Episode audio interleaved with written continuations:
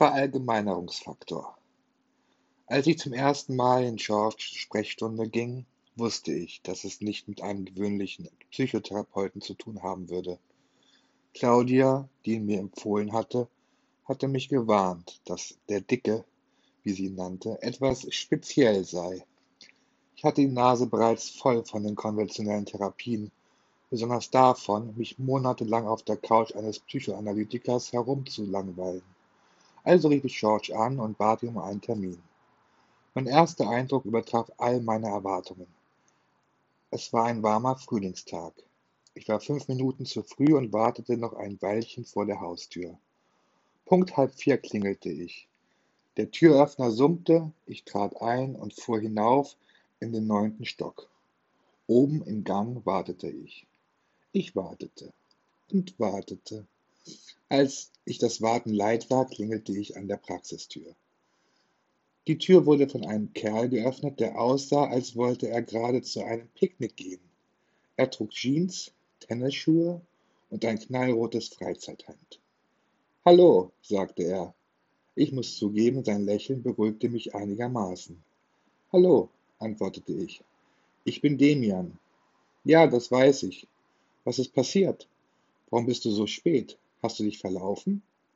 Nein, ich war pünktlich da. Ich wollte nur nicht klingeln, um dich zu stören. Ich dachte, du hättest vielleicht noch einen Patienten.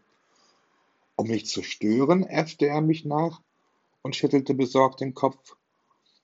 Und wie um mich aus der Reserve zu locken, sagte er, also müssen die Dinge zu dir kommen. Ich ging nicht weiter darauf ein. Es war sein zweiter Satz, und sicher war etwas dran an dem, was er sagte, aber so ein verdammter Hurensohn. Der Raum, in dem George seinen Patienten empfing und den ich nicht unbedingt Sprechzimmer nennen würde, war genau wie er. Informell, unordentlich, chaotisch, warm, kunterbunt, unberechenbar und, warum es leugnen, ein bisschen schmuddelig. Wir setzten uns auf zwei Sessel einander gegenüber und während ich ihm dies und das erzählte, trank George Mate. Ja, mitten in der Sitzung trank er seinen Mate-Tee. Er bot mir welchen an. Gut, sagte ich. Was ist gut? Der Mate. Ich verstehe nicht. Gut, ich nehme einen Mate. George machte eine übertriebene Verbeugung und sagte, Vielen Dank, Majestät, dass Sie meinen Mate annehmt. Warum sagst du nicht frei heraus, ob du einen Mate willst oder nicht, anstatt so zu tun, als tätest du mir einen Gefallen? Dieser Mann würde mich schnurstracks in den Wahnsinn treiben. Ja, sagte ich, und da überreichte mir der Dicke tatsächlich einen Mate. Ich beschloss also, noch ein Weilchen zu bleiben. Neben tausend anderen Dingen erzählte ich ihm, dass irgendetwas mit mir wohl nicht ganz stimme, denn ich hätte Schwierigkeiten in den Beziehungen zu meinen Mitmenschen.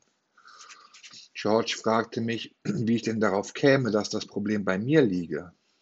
Ich erzählte ihm, zu Hause hätte ich Schwierigkeiten mit meinem Vater, meiner Mutter, auch mit meinem Bruder und mit meiner Freundin.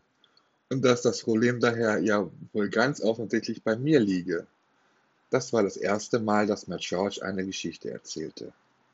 Mit der Zeit erfuhr ich, dass der Dicke Fabeln liebte, Parabeln, Märchen, kluge Sätze und gelungene Metaphern. Seiner Meinung nach war der einzige Weg, etwas zu begreifen, ohne die Erfahrung am eigenen Leib zu machen zu müssen, der ein konkretes symbolisches Abbild für das Ereignis zu haben. Eine Fabel, ein Märchen oder eine Anekdote, bekräftigte George. Man kann sich hundertmal besser merken als tausend theoretische Erklärungen, psychoanalytische Interpretationen oder formale Lösungsvorschläge. An diesem Tag sagte mir George, er könne da womöglich etwas in mir leicht aus dem Takt geraten sein, aber er fügte hinzu, dass meine Schlussfolgerungen, mich selbst für alles verantwortlich zu machen, gefährlich seien, denn es spreche nichts dafür. Und dann erzählte er mir eine dieser Geschichten, von denen man nie weiß, ob er sie tatsächlich selbst erlebt hat oder ob sie ihm einfach seiner Fantasie entsprungen sind. Mein Großvater war ein ziemlicher Säufer. Am liebsten trank er türkischen Anis-Schnaps. Er trank Anis und fügte Wasser hinzu um ihn zu verdünnen, aber trotzdem wurde er betrunken. Also trank er Whisky mit Wasser und wurde betrunken. Er trank Wein mit Wasser und wurde betrunken, bis er eines Tages beschloss, es sein zu lassen.